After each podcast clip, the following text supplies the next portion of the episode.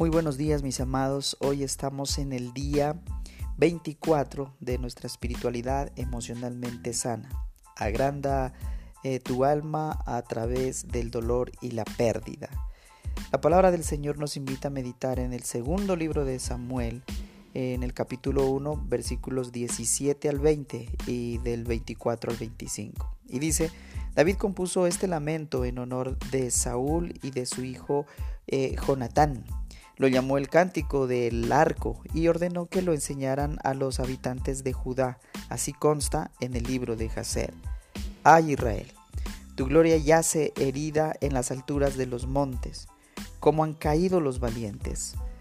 No lo anuncien en Gad, ni lo pregonen en las calles de Ascalón, porque para que no se alegren las filisteas, ni lo celebren esas paganas.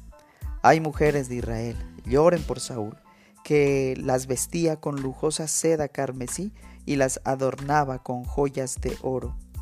¿Cómo han caído los valientes en batalla?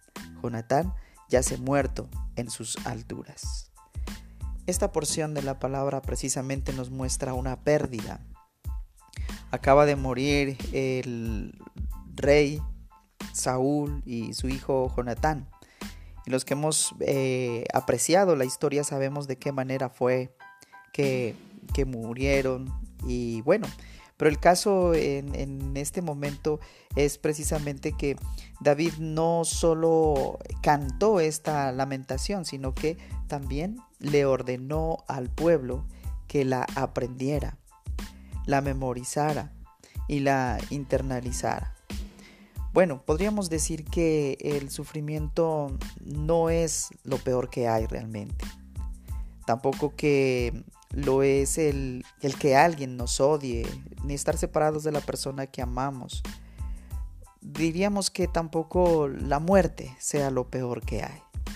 Realmente con este pasaje, reflexionando en ello, lo peor de todas las cosas es no enfrentarnos a la realidad y desconectarnos precisamente de esta realidad. Lo peor de todas las cosas que puede haber es precisamente eh, ignorar o menospreciar lo honorable. Lo honorable sería enfrentar esa pérdida, enfrentar ese dolor con valentía. Qué mejor que estemos tomados de la mano y podamos enfrentar eh, esas pérdidas y esos dolores. David se los enseña a través de ese cántico del arco a su pueblo para que se lo aprendiera y que lo repitiera para que entienda que hay que enfrentar las pérdidas. No nos convertimos en seres humanos maduros a base de tener suerte o de dar un ingenioso rodeo por evitar las pérdidas. Eh, debemos aprender a lamentar. Debemos aprender a enfrentar esas pérdidas.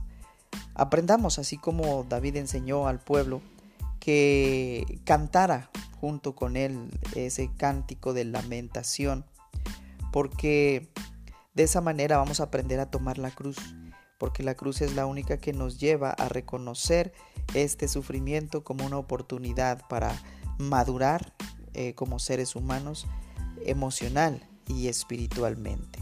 La pregunta para esta mañana nos dice, ¿Qué podría significar para ti madurar a base de adentrarte en la dolorosa realidad de tus pérdidas en lugar de evitarlas? Creo que la respuesta está aquí.